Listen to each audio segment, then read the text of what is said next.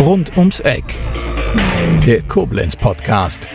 Mit Alexandra Klöckner, Manolito Röhr und Stefan Marlow. Heute zu Gast bei Rund ums Eck der Sprecher und Stimmenimitator Roland Geiger. Hallo Roland. Hallo lieber Stefan. Roland, du bist den Hörern von Rund ums Eck, zumindest deine Stimme, durchaus vertraut. Denn du hast für unseren Podcast das Intro und das Outro eingesprochen und produziert. Mhm. Dafür auch nochmal herzlichen Dank im Namen von Alexandra und Malodito. Und äh, es ist schön, dass du jetzt äh, auch mal hier dich den Hörern komplett vorstellen kannst. Ja, ich freue mich auch. Du bist 1972 in Wuppertal geboren und ähm, noch gar nicht so lange in Koblenz. Wie kam das, dass du nach Koblenz gezogen bist? Hm, wie kam das? Ja, ich bin 2016 bin ich nach Koblenz gezogen und ähm, quasi dem Ruf meiner, wie ich immer sage, Lebensabschlussgefährtin gefolgt, die hier ja seit längerer Zeit schon lebt. Aha, das heißt, es war also der Liebe wegen. Ganz genau. Oh, aber schwer ist es dir nicht gefallen, oder? Äh, es, es, geht. Also klar, meine Familie lebt noch in Wuppertal, meine Mutter lebt in Wuppertal, mein Bruder mit seiner Familie. Hm, aber ja, es, es ging. Also der Schmerz hielt sich in Grenzen und es ist ja auch eine, eine überwindbare Distanz nach Wuppertal. Was gefällt dir denn an Koblenz besonders gut? Oh, was gefällt mir ganz gut? Äh, ich, ich bin ein Freund des Rheins, weil äh, der wirklich direkt, also es ist ein Steinwurf über die Straße, wir wohnen direkt am Rhein. Und äh, es gibt für mich inzwischen nichts Schöneres, als am Wasser zu wohnen. Das ist wirklich toll. Das heißt, Koblenz ist auch schon so ein bisschen Heimat jetzt geworden?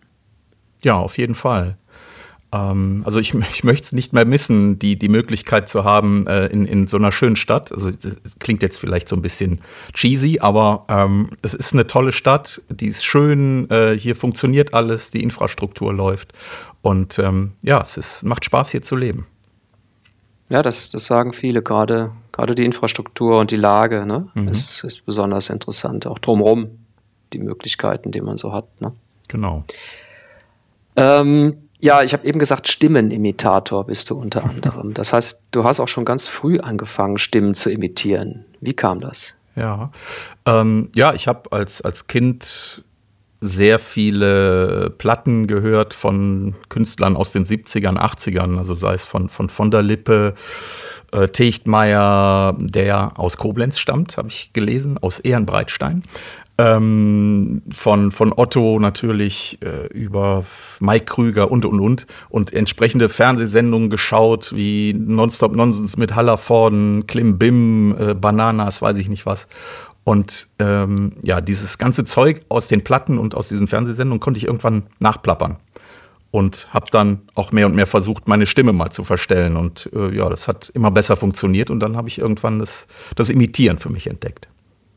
Das heißt also, erst war sozusagen das, das äh, auswendig können. Genau. Und, und dann äh, wolltest du dem Original möglichst nahe kommen. Genau, also ich habe dann gemerkt, es gibt eben auch Chargen, die die Leute äh, da reinbringen, also ihre Figuren, wie, wie Dieter Hallervorden, der hat ja nie so in, in, in, normal gesprochen, sondern äh, ich habe dann gemerkt, oh, der, der macht irgendwas mit seiner Stimme und habe das dann selbst auch versucht und ja, äh, das dann nahezu perfektioniert, also ja, so gut ich kann.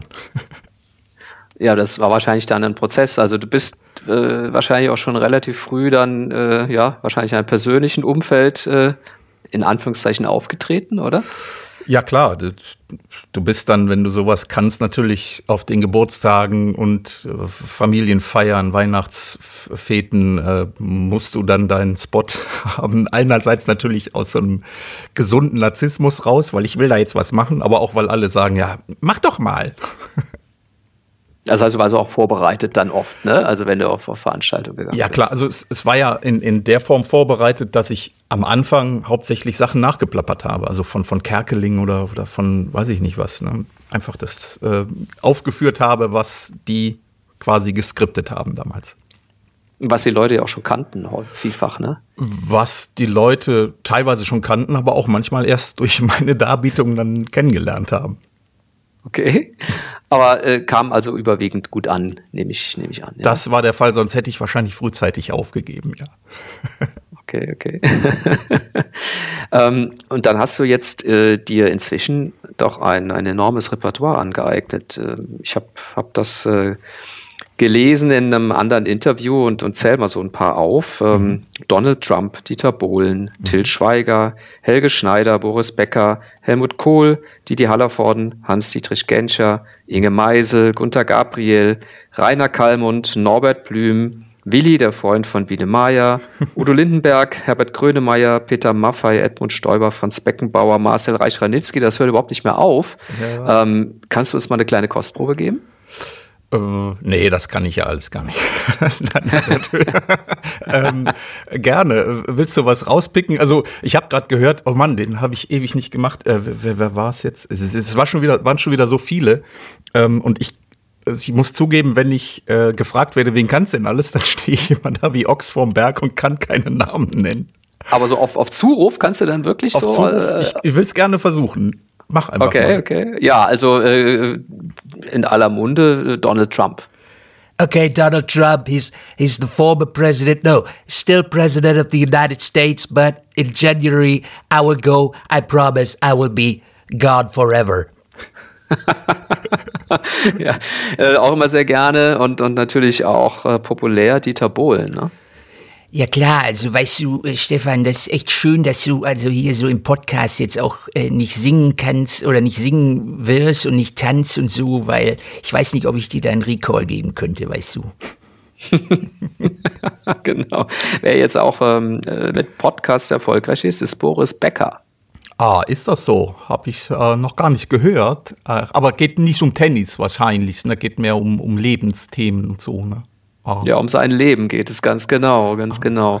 Ja, so ein äh, großer äh, äh, Fan bin ich ja auch von Didi Hallervorden, muss ich, muss ich gestehen, ja. Ähm, also äh, nicht nur Flasche Pommes frites wahrscheinlich für Stefan Malo, sondern im, im, im Palim Palim, die Klingel klingt so und ja. Die alten Klassiker, die wir alle kennen, genau, genau. genau. ja, und dann meine Kindertage, ja, Willi von der Biene Maya. Na, das ist der Willi. Ich bin der Willi und ich bin schon zwei Jahre. Und ich wohne jetzt in Koblenz auf der Klatschmundwiese mit der, mit der Maya und dem Fräulein Cassandra und dem Flip und der Thekla und allen. Ja, manchmal bin ich auch am deutschen Eck. Wunderbar, Roland. Ich glaube, ich könnte das noch stundenlang mit dir weitermachen. So, ich glaube, das wird gar nicht langweilig. Klasse, stark.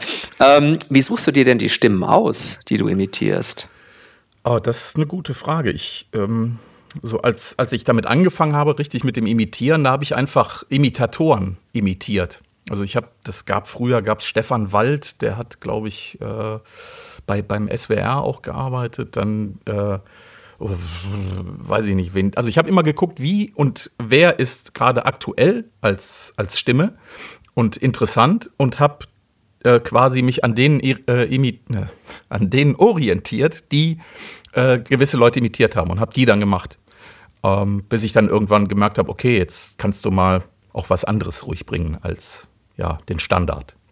Also es waren sozusagen deine, deine Vorbilder. Genau, genau. Mhm. Mhm. Und wie übst du die, die Stimmen dann ein? Das ist ja wahrscheinlich äh, ein Prozess. Das ist ein Prozess, der mal länger dauert und mal kürzer sein kann. Es hängt, äh, ja, hängt einfach von den Stimmen ab, wie viele Charakteristika haben die, woran kann ich ähm, mich einhaken zum Beispiel. Also das ist wie ein Karikaturist, wenn, wenn eine F äh, Person keine keine äh, lustige Nase hat oder kein lustiges Kinn oder keine komischen Augen, dann fällt es einem Karikaturisten, glaube ich, auch sehr schwer, daraus eine Karikatur zu machen.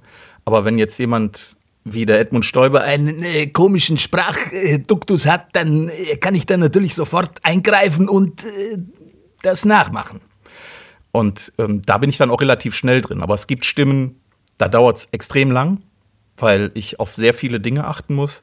Und es gibt Stimmen, die gehen gar nicht. Also gibt es auch. Frauenstimmen okay. zum Beispiel gehen nur ganz, ganz, ganz wenige. Also ich kann eine einzige und die ist auch schon lange verstorben, leider. Hm, hm. Und ähm, anfangs hast du dann ja äh, versucht, damit auch so ein bisschen auf die Bühne zu kommen und mhm. warst auch zum Teil auch auf der Bühne. Da kommen wir, glaube ich, später nochmal dann konkret dann dazu. Und ähm, hast doch mal äh, dich so beim, beim Fernsehen mal beworben? Ähm, ja, beworben habe ich mich mal bei äh, Hurra Deutschland hieß die Show damals. Das war diese, diese Puppengeschichte. Ja, kenn ich noch. Ähm, äh, mit, mit Helmut Kohl, also diese ganzen Politiker, die es damals gab, weil das war ja noch, da war ja richtig was los in der Stimmimitationsszene. Da habe ich mich beworben und bin komplett abgewatscht worden, da war ich 16 oder so.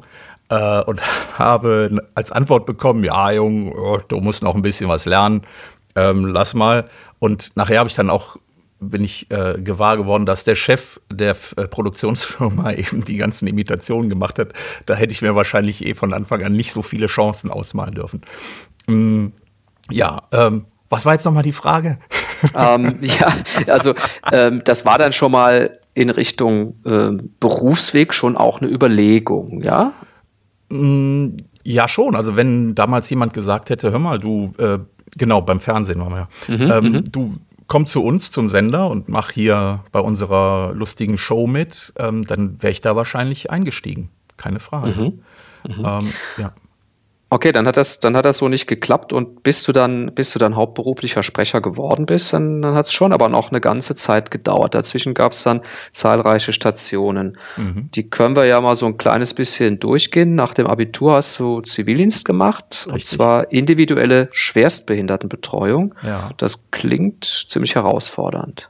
Ja, das war es auch. Das muss ich sagen. Also ich, ich hatte auf jeden Fall damals die Bestrebung, ähm, nicht so, so einen Essensausfahrdienst oder so zu machen, weil ich das von Freunden kannte, die dann oft sich beklagt haben, so, oh, ist ein bisschen langweilig. Und habe gesagt, wenn, dann will ich eine Herausforderung haben.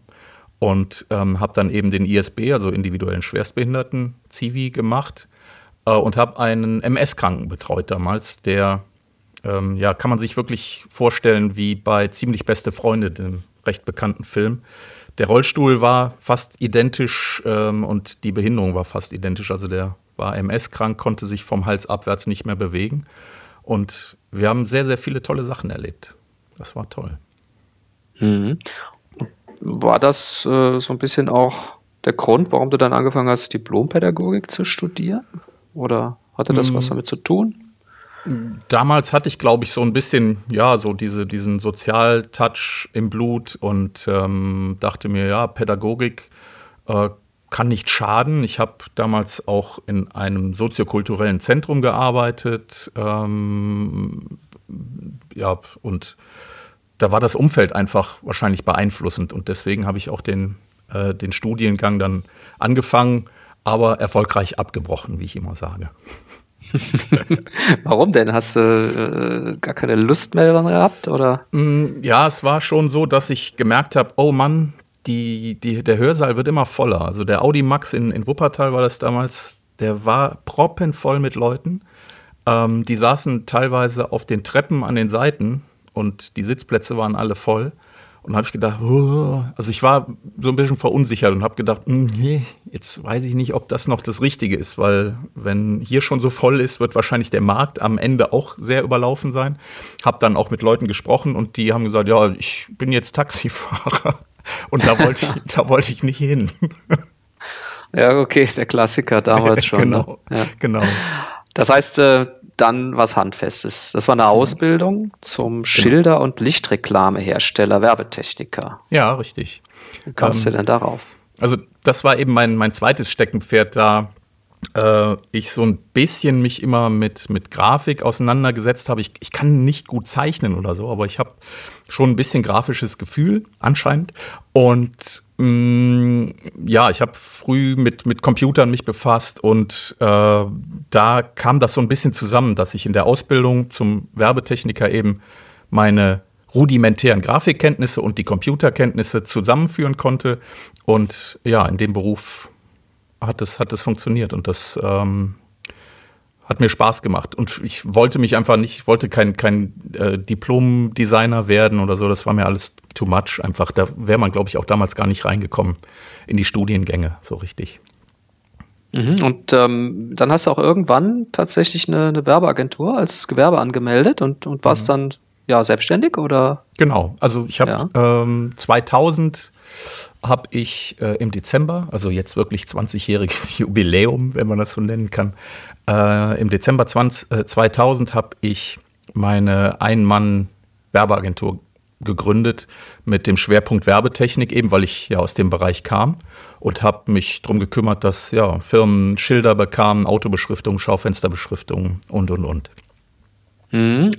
Aber die Stimmimitation lief so als, als Hobby parallel äh, immer nebenbei, ne? Mhm. Oder genau. Äh, ja, du hast dann auch äh, Kurse belegt noch, ne, um da so ein bisschen weiterzukommen, ja? Genau, also es lief immer, plätscherte immer so ein bisschen nebenbei daher und ähm, ich bin auf verschiedenen kleinen Events aufgetreten. Es gab immer mal so offene Bühnen, wo ich mich dann auch nochmal ausprobiert habe. Ähm, und genau, es gab Workshops, ähm, wo man eben mit, ja, mit anderen Leuten, die auch Comedy machen und ähm, auf der Bühne sein wollen, sich äh, zusammentut und äh, ja und lernt. Wie schreibe ich Gags? Äh, wie kann ich performen? Wie bin ich sicher auf der Bühne und so? Und ja, das habe ich nebenbei immer weiter betrieben.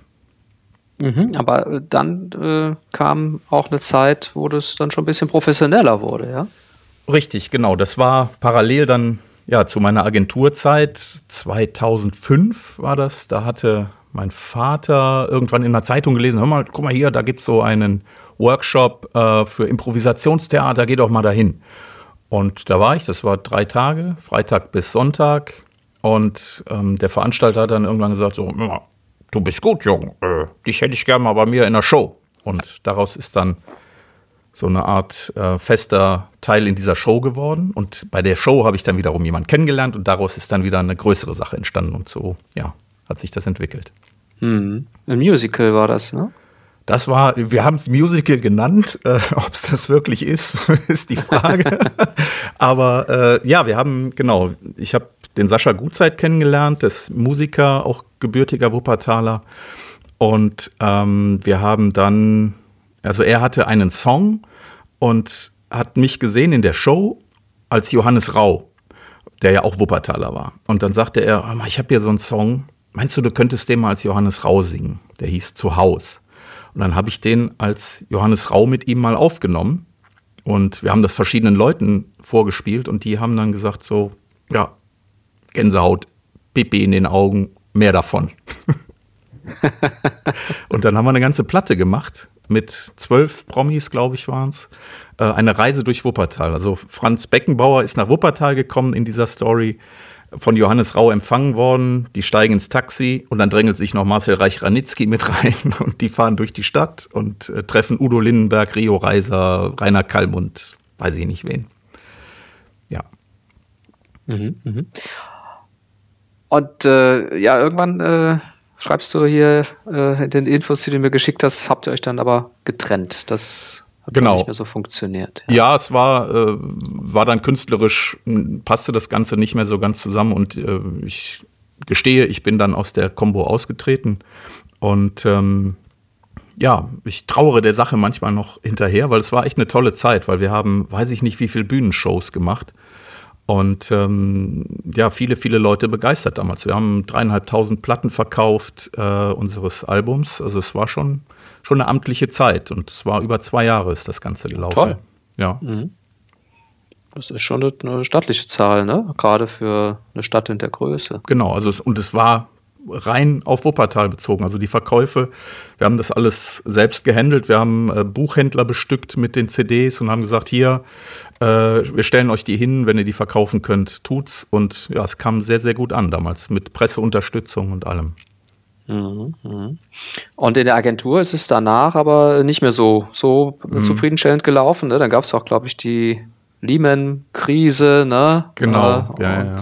Ja, sowas, ja. da kamen so ein paar Sachen zusammen. Ich habe natürlich durch die Show-Geschichte habe ich äh, das Business dann auch so ein bisschen vernachlässigt. Äh, dadurch habe ich dann ein bisschen weniger zu tun gehabt. Und dann kam wirklich der, das Hämmerchen mit Lehman und ähm, ja, die Leute sind verunsichert, wollen keine Aufträge mehr platzieren. Und somit war bei mir dann auch relativ Ebbe.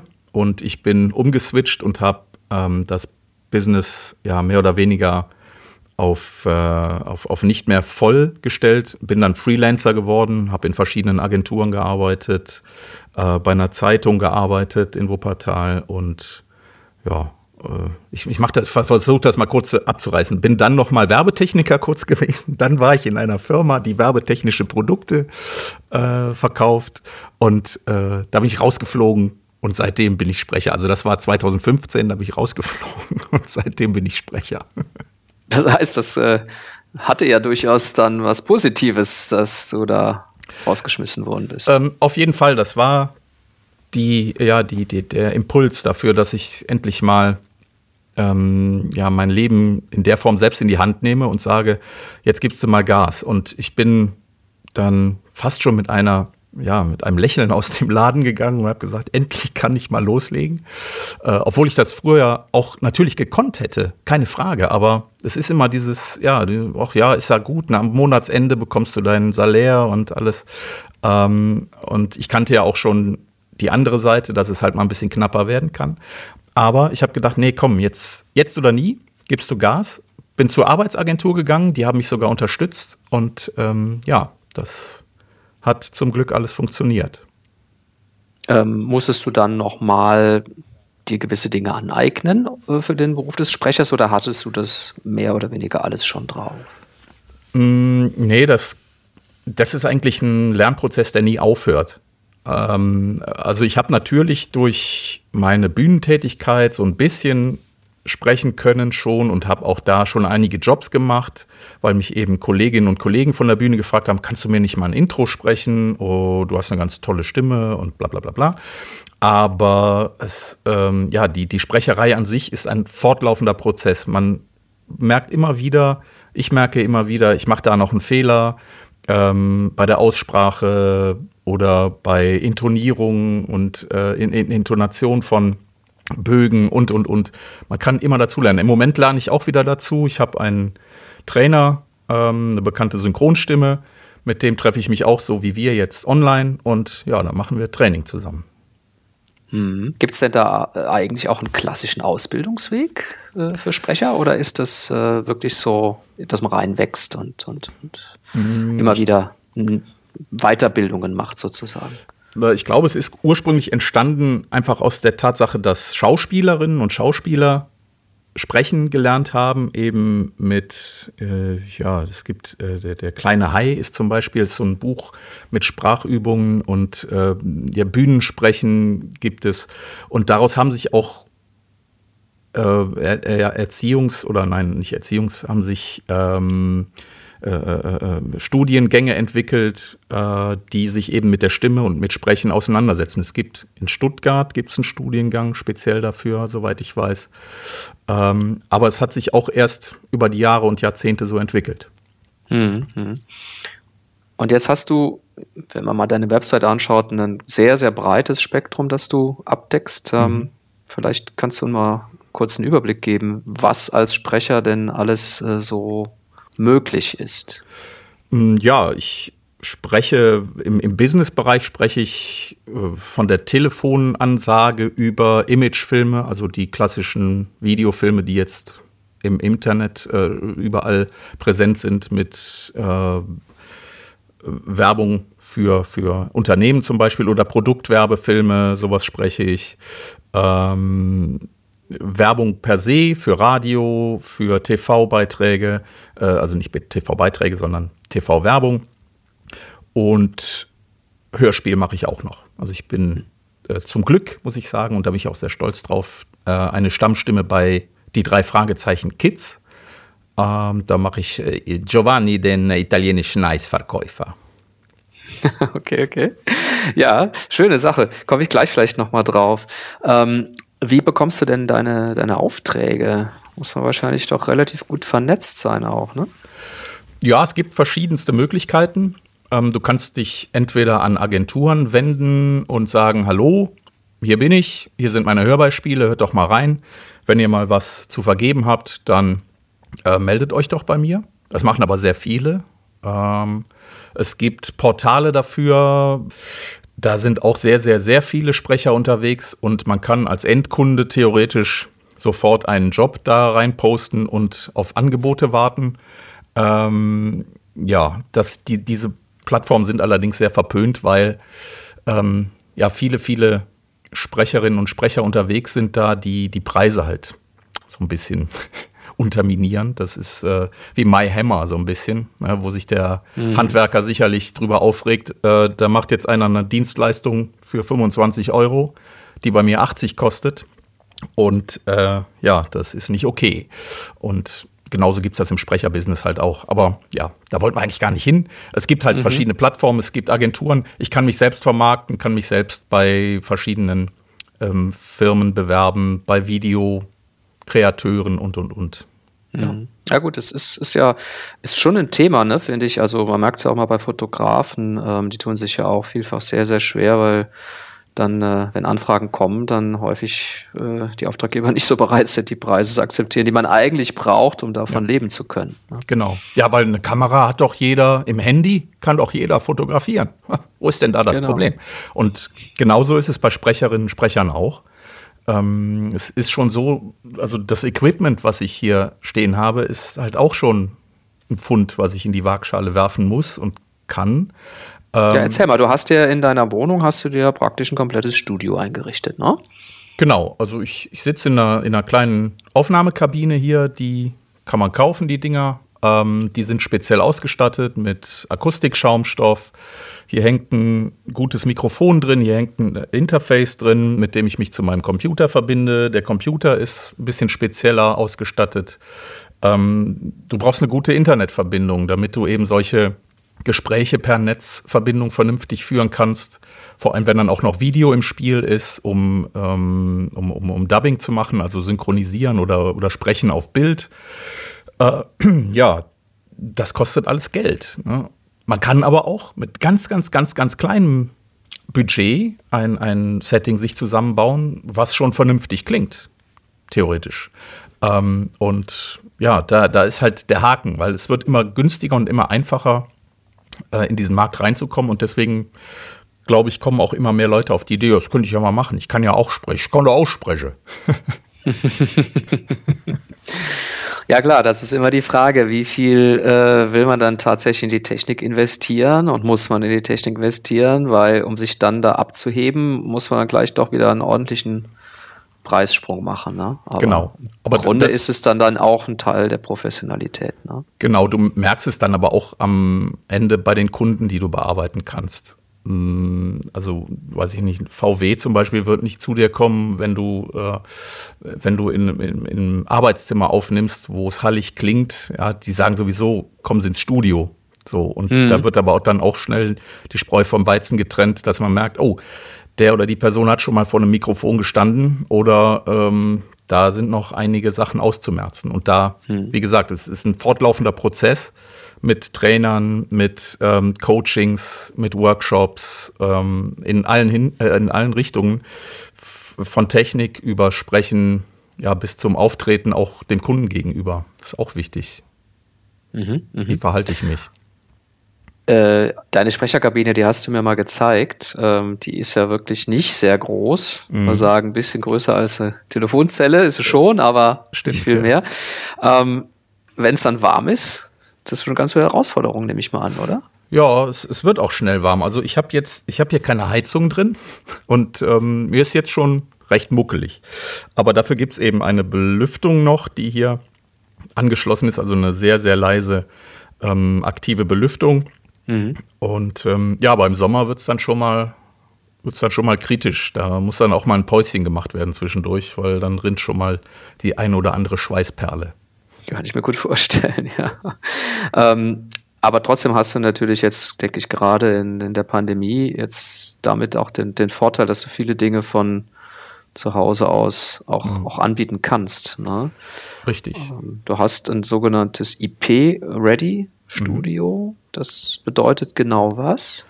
Das bedeutet eben, dass ich mich verbinden kann mit einem professionellen Tonstudio, es gibt verschiedene Wege, wie man das machen kann, ähm, übers Internet, sowohl mit Bild als auch mit Ton. Das heißt, im Grunde so wie bei einem Zoom-Meeting oder bei, bei Google Meet, aber in super hoher Qualität. Das heißt, wenn ich spreche und mein Gegenüber in Berlin, in Hongkong oder sonst wo auf der Welt nimmt das Ganze auf, dann klingt es wirklich so, als würde ich direkt nebenan im Studio sitzen, also im, im Aufnahmeraum und die Regie sitzt zwei Meter von mir weg. Mm, und ja, das ist IP-ready. Mhm. Gibt es denn trotzdem noch auch jetzt äh, Bereiche, wo du sagst, nee, das kann ich jetzt hier von zu Hause aus nicht abbilden, da muss ich äh, zum Kunden ins Studio, wo auch immer hin? Mm, ja, es gibt es auch, oder beziehungsweise es wird noch nicht, ich sag mal, noch nicht ähm, online gemacht. Das ist eben wirklich Synchronisation. Aber da bin ich auch nicht wirklich im Thema, weil das ist nicht mein, mein Berufsfeld. Äh, das ist immer noch ein Ding, wo die Leute wirklich ins Studio kommen müssen, weil dort die ganze Technik steht, die äh, es, es, muss immer ein Tonmeister vor Ort sein und jemand, der den Schnitt macht. Äh, und das kann man online ginge das, aber die Übertragungslatenzen mit Bild und Ton, die machen das Ganze dann schwer, weil man wirklich auf Punkt ja, zum Beispiel bei einer Synchronisation auf Punkt im Bild sprechen muss, also wirklich sauber die Lippenbewegung treffen muss. Und das ist online noch nicht so ganz möglich wegen der Übertragungsgeschwindigkeiten. Aber ich glaube, auch das wird kommen, dass das einwandfrei funktioniert irgendwann. Äh, du sagst gerade, es ist nicht unbedingt dein Thema. Also das heißt, das ist nochmal ein sehr spezielles Gebiet, äh, ja. um das abdecken zu können. Und war das mal so ein eine Überlegung, auch da das, was zu tun? Ja, das war sicherlich eine Überlegung. Ich habe auch mal bei einem Workshop in Berlin habe ich das Ganze mal getestet, habe dann für mich sehr schnell festgestellt, realsynchron, also mit, mit echten Schauspielern äh, auf die zu synchronisieren, ist nicht mein Ding. Das ist echt ein Knochenjob, weil da kommt es wirklich auch auf, auf viel Schauspiel an, auf richtige Atmer setzen, auf Stimmungen rüberbringen äh, im richtigen Moment. Und ja, das ist schon, also das sollte man wahrscheinlich wirklich Schauspielern überlassen, die dann eben als Sprecher, als Mikrofonsprecher und, und Synchronsprecher nochmal spezieller ein bisschen ausgebildet sind. Okay. Was bei mir vielleicht ginge, wäre eben Trickstimme, weil ich diese, diese Bandbreite habe, ähm, von, von Willi Biene Maya bis Horst Schlemmer irgendwas abbilden kann. Und da bilde ich mir ein, kann ich sogar auch ein bisschen Emotionen und, und äh, Charakter reinlegen. Aber es ist wieder was ganz, ganz, ganz anderes als Realsynchron, weil da muss ich ja ganz anders agieren. Mhm. Ja, interessant. Jetzt geht mir auch eigentlich auf, warum äh, bei Trickfilmen häufig damit geworben wird, dass die tragenden Charaktere von bekannten Schauspielern gesprochen wurden. Ich mhm. dachte immer, das sei ein Marketing-Gag, aber nee, das ist ja wahrscheinlich ganz wichtig, ne, dass sie dann entsprechend den Leben einhauchen. Ja? ja, also klar, es gibt aber auch natürlich viele, viele Comic-Charaktere, die dann eben von irgendwelchen anderen Promis gesprochen werden, weiß ich nicht. Tim Melzer hat, glaube ich, auch schon was gemacht. Die Fanta 4, obwohl die eigentlich Musik machen eher. Ähm, und das ist schon ein ganz anderes Genre, da einer Figur Leben einzuhauchen. Ähm, aber auch, auch das geht. Auch das geht. Mhm. Wie bist du denn überhaupt durch dieses verrückte Jahr gekommen? Corona ist ja vermutlich auch bei dir in der Auftragslage nicht ganz spurlos vorübergegangen, oder? Mm, ja, definitiv. Äh, es ist, also es hat schon eingeschlagen am Anfang. Ich habe es sofort gemerkt, weil ich einen relativ großen Auftrag äh, avisiert bekommen hatte von einer, äh, von einem, einem Industrieunternehmen, die Maschinen herstellen und viel auf Messen unterwegs sind und zu ihren Maschinen so, ja, so, so Instruktionsvideos dazugeben wollen. Und ähm, der Auftrag ist geplatzt, weil keine Messen, keine verkauften Maschinen, keine Videos, die zu den Maschinen gemacht werden. Ähm, das war schon ein harter Schlag ins Kontor. Und ähm, ja, aber zum Glück äh, habe ich durch ein bisschen Flexibilität eben, ich habe ein bisschen Grafik wieder machen können nebenbei, ich habe ein bisschen mich in, in Sachen Video weitergebildet, habe da ein paar Sachen machen können oder Leuten zuarbeiten können und so mich dann neben ein bisschen Sprecherei auf ähm, ja, über Wasser halten können. Mhm. Die zweite Welle, haut die jetzt genauso rein oder äh, ist das äh äh, ja, gerade so um die Weihnachtszeit rum ähm, merkt man dann so einen zweiten Lockdown auch in meiner Position auch nochmal, äh, weil da eben auch Unternehmen dabei sind oder Firmen dabei sind, die werben würden, aber es jetzt nicht tun, weil ja in der Phase äh, gibt es nicht viel zu bewerben. Mhm. Wenn deine Stimme ja jetzt ein Stück weit auch dein Kapital ist, achtest du da ganz besonders darauf, dass sie nicht in Mitleidenschaft gezogen wird? Hast du spezielle Mittelchen, die du irgendwie einnimmst oder spezielle Ernährung oder, oder oh, wie? nee, e-, eher, eher nicht, ich gebe es zu. Ähm, ich achte da nicht so richtig drauf. Wahrscheinlich werden auch diverse Logopäden sagen, um Gottes Willen, wie klingt der denn? Das ist ja furchtbar. Ähm, aber was meine normale Sprechstimme angeht, glaube ich, ja, das, die hat inzwischen ihren eigenen Charakter. Und äh, wenn ich jetzt zu sehr darauf achten würde, ähm, alles, also natürlich sollte man auf eine gesunde Erhaltung der Stimme achten, keine Frage. Aber ich, es ist jetzt nicht so, dass ich jeden Tag irgendwelche Mittelchen einnehme, um die äh, Stimmbänder zu glätten oder ähm, speziell auf meine Ernährung achte. Das tue ich aus einem anderen Grund. Aber äh, ja, das mache ich speziell nicht. Es mag sicherlich Leute geben, die noch mal ganz anderes Geld verdienen mit ihrer Stimme, wo das auch noch mal extrem wichtig ist. Äh, aber ich nicht. Und wenn es draußen ein bisschen kühler wird, nicht sofort immer direkt ein Schal oder so? Das schon. Also ich bin da schon ein bisschen anfälliger und da muss ich wirklich darauf achten, dass ich eine Kopfbedeckung äh, auf der äh, ja, auf dem Kopf habe. Ja, das kenne ich. ja, das geht halt ruckzuck. Da sind die Stirnhöhlen ein bisschen freier als bei anderen und, und äh, nee, Schal um, das ist schon wichtig. Also schon auf die Gesundheit per se achten, aber ich habe jetzt keinen speziellen Fokus auf die Stimme. Hm. Aber gibt es da so spezielle ähm, Trainingsmöglichkeiten für die Stimme oder machst du regelmäßige Übungen, hm. die jetzt wir mal so eine Art Trainingscharakter haben, jetzt nicht unbedingt das Sprechen an sich schulen, sondern die Stimmbänder vielleicht irgendwie? Das gibt's. Es gibt verschiedene Hilfsmittel, es gibt verschiedene Übungen, die man machen kann, auch der Aussprache wegen, dass man ähm, ja äh, klarer ausspricht. Äh, da gibt es die, die äh, klassische Geschichte mit dem Korken zwischen den Zähnen. Mm, man kann ja, Übungen machen, um, äh, um den Körper vorzuwärmen, wenn man sprechen muss. Also ich mache mich schon grundsätzlich warm, wenn ich einen Job habe. Das fängt beim Abklopfen des ganzen Körpers an, um die Durchblutung anzuregen. Dadurch wird natürlich auch ja, der, der ganze Sprechapparat dann unterstützt. Ähm, sich abklopfen, wenn man einen Frosch im Hals hat, äh, das Ganze loswerden und äh, ja, also es gibt verschiedenste Übungen, von, von ganz einfachen Stimmübungen, äh, die durch, ja, um, um sich halt vorzubereiten eben. Aber mhm. ja, das mache ich eben. Mich vorbereiten, aber wie gesagt, keine spezielle Gesunderhaltung in dem Sinne. Mhm, mhm, okay. Ähm, du kannst ja nicht nur die, die Stimmen von Prominenten imitieren, du, du parodierst auch sehr gerne Akzente mhm. oder Dialekte. ja. Wie hast du dir das denn angeeignet?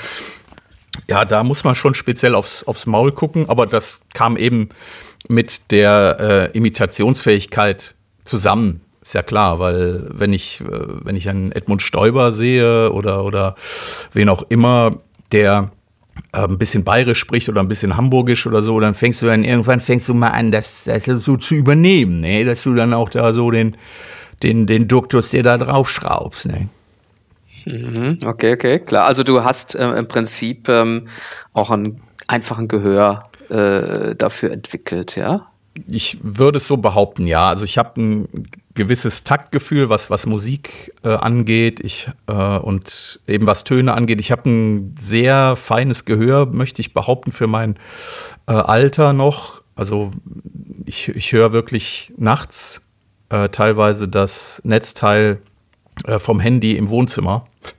Dieses wow. ganz, ganz hohe Fiepen. Und da denke ich, was ist das? Was ist das? Und dann muss ich aufstehen und suche dieses Ding und ziehe es aus der Steckdose, weil ich es nicht aushalte.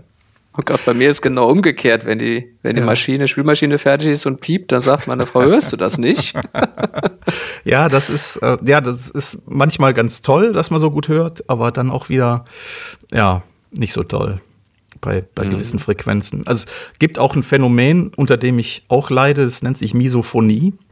Äh, das ist eben ja so, so Geräusche, ähm, ein Geräuscheproblem zu haben. Also man kann sich das vorstellen, äh, wenn ein normaler Mensch hört, wie zwei Styroporplatten aneinander gerieben werden. Da kriegt jeder direkt so, uh! Ja. und sowas habe ich bei hohen Knisterfrequenzen, bei hohen äh, Lauten und ja, das teilweise bei Essgeräuschen, weil da eben sehr hohe Knisterfrequenzen auch dann schon mal zustande kommen. Und das ist ja auch nicht so toll manchmal, weil äh, Das kann dir im, im Restaurant durchaus schon mal die Lust am Essen verderben, oder? Im, Im Restaurant ist das kein Problem. Ne? Es ist eher in ruhigen, in ruhigen Gefilden dann ähm, ein Problem. Oder auch wenn ich mich sehr konzentrieren muss. Dann, ähm, also wenn ich bei der Arbeit bin und jemand steht hinter mir und isst dann, weiß ich nicht, ähm, kleine knackige Brezeln. Kann es durchaus sein, dass ich sage, kannst du das bitte draußen machen?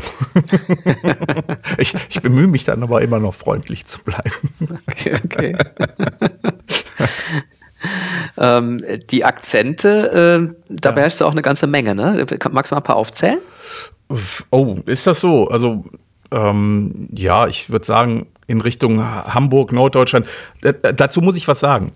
Ähm, ich würde das nie wirklich verkaufen in einem Werbespot, zum Beispiel für ein Produkt aus der jeweiligen Gegend, weil die Personen, die das hören, die entlarven dich sofort. Sofort. Ja, ja. Äh, also, du sprichst jetzt von Dialekten. Ich meinte jetzt zwar Akzente, aber äh, so, ich habe verstanden. Entschuld- Entschuldigung, du meinst- Dialekte, kein Ah, Thema. Akzente, ja, ja, ach so, klar. genau. Ähm, nee, stimmt. Ja, das ist die gute alte Verwechslung.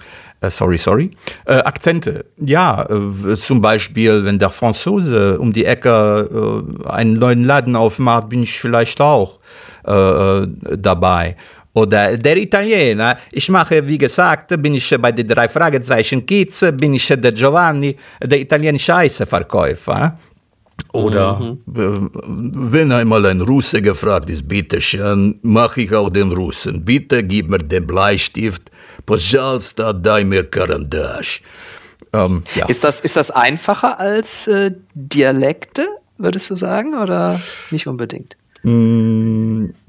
ja, vielleicht schon, weil ähm, bei den Akzenten es durchaus mehr Färbungen geben kann, weil äh, jeder Franzose hat wahrscheinlich irgendwie einen, einen etwas anderen Akzent. Aber wenn ich jetzt zum Beispiel einen, äh, einen, einen Dialekt nachmachen würde, dann sagt mir eben ein Bayer, das ist kein Bayerisch nicht, das ist Österreichisch, was du da redst. Okay. So. Ja, und da gibt es ja auch ganz viele Schattierungen und Genau, äh, ja. ja. Das ist ja wirklich eine Wissenschaft für sich. Ne?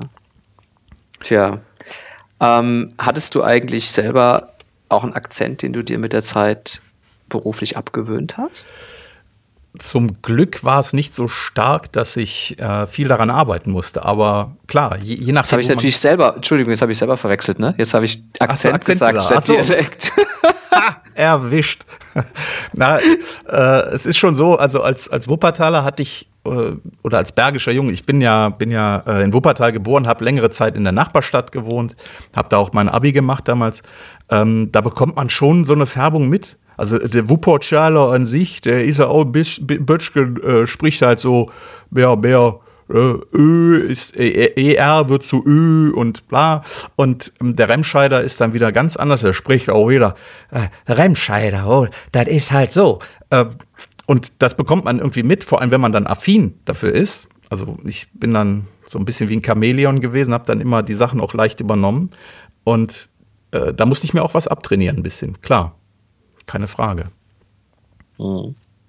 Also man würde jetzt, glaube ich, Schwierigkeiten haben, dich in irgendeine regionale Ecke einordnen zu. Ja, ich habe auch, ich habe aber schon mal gehört, ich habe den Kunden leider nicht, äh, nicht nochmal danach fragen können. Sie klingen so rheinisch, haben die mir gesagt. Und ich sag, äh, beim, also beim normalen Sprechen, wir, wir reden ja jetzt relativ locker hier, Ja, ja, aber ja, wenn ich am Mikrofon spreche, dann klinge ich meiner Meinung nach recht hochdeutsch.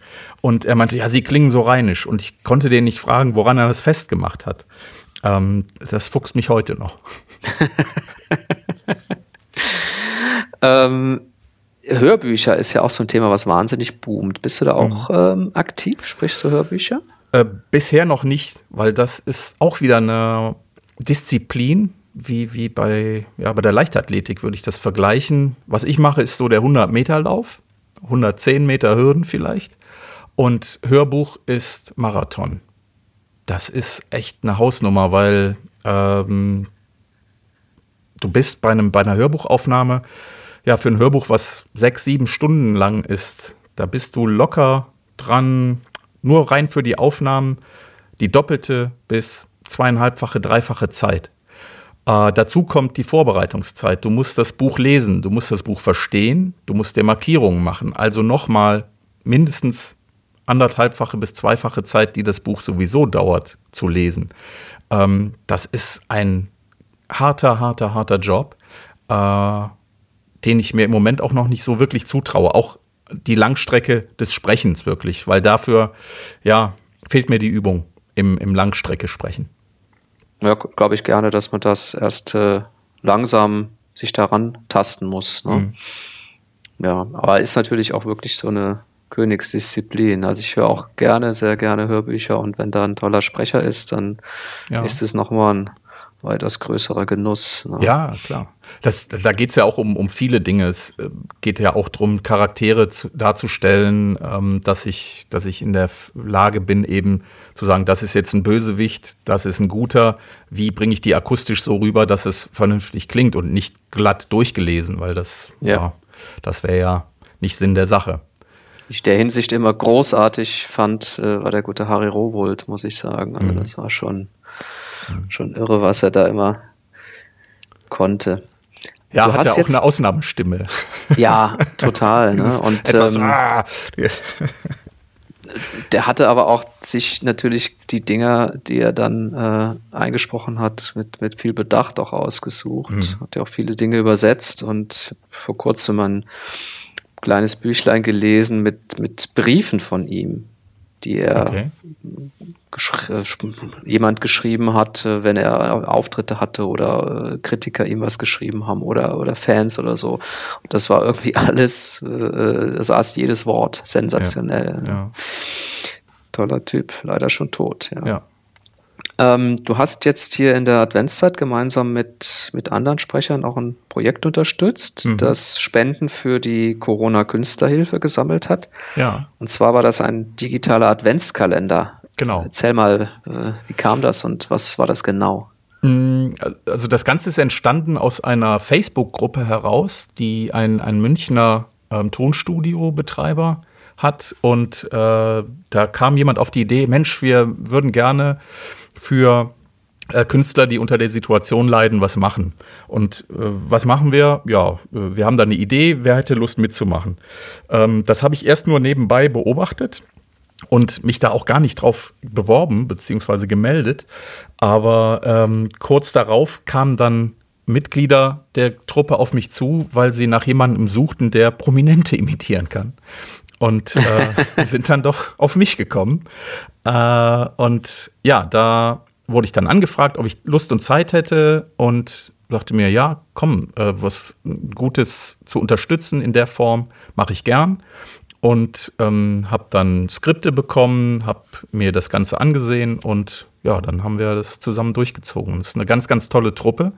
Ähm, es gab jeden Tag um 18.30 Uhr quasi eine Premiere auf YouTube mit einem Teil von äh, Charles Dickens Weihnachtsgeschichte um Ebenezer Scrooge, der von den drei Geistern besucht wird. Und ich habe immer als Prominenter die Einleitung gesprochen dann. 22 ah, okay. verschiedene Stimmen. ja, schön, tolles Projekt. Ja. Ähm, Kann man sich auch immer noch ansehen, natürlich.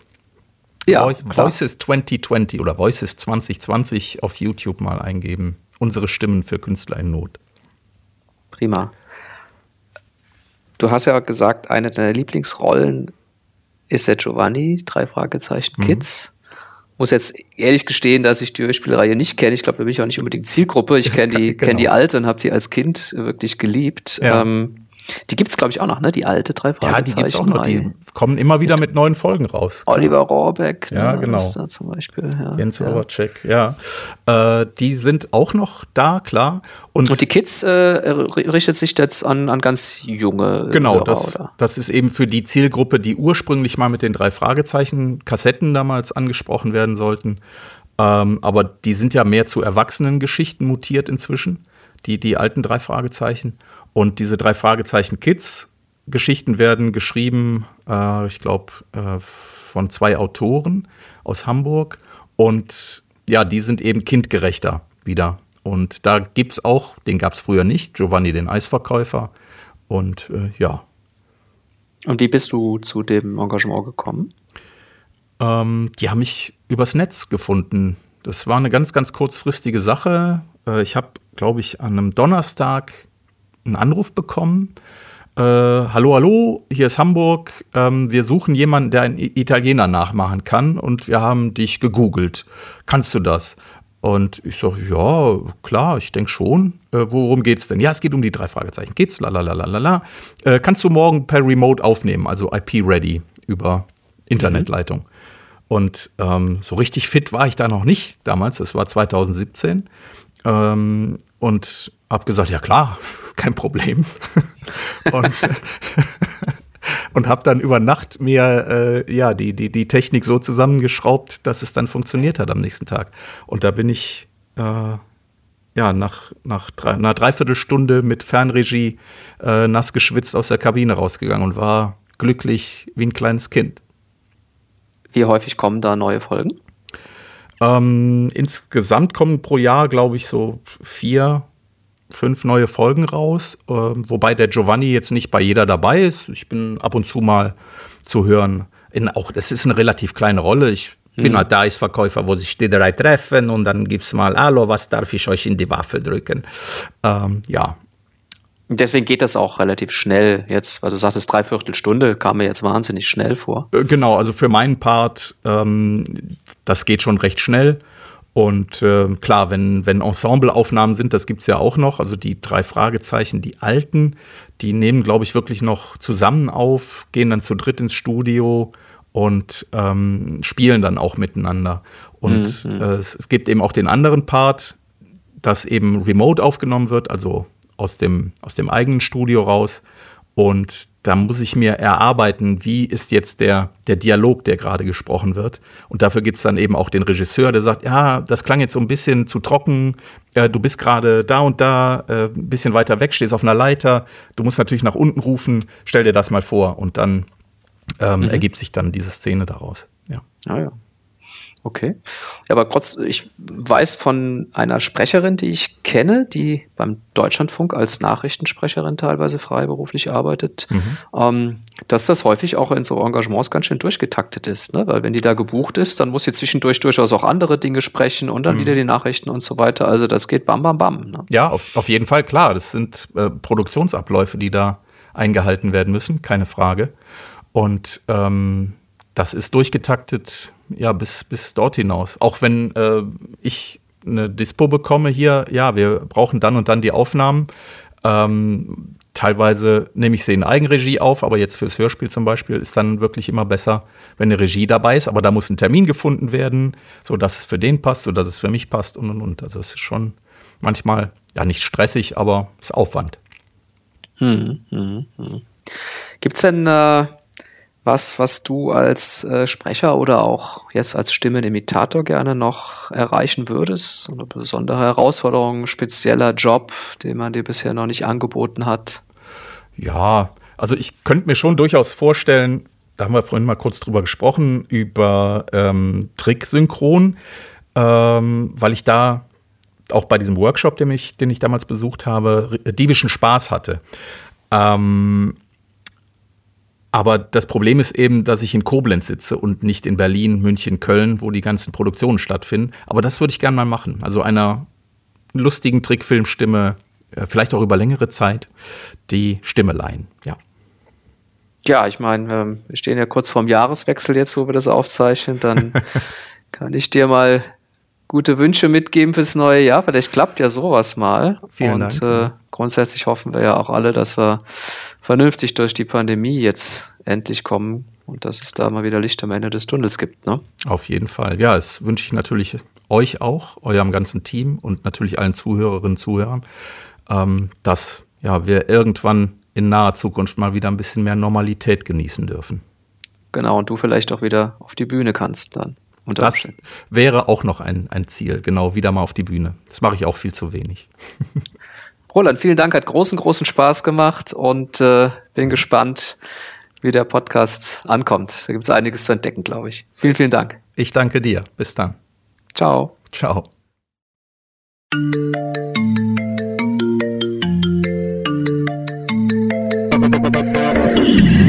Das war Rund ums Eck, der Koblenz Podcast. Vielen Dank fürs Zuhören und bis zum nächsten Mal.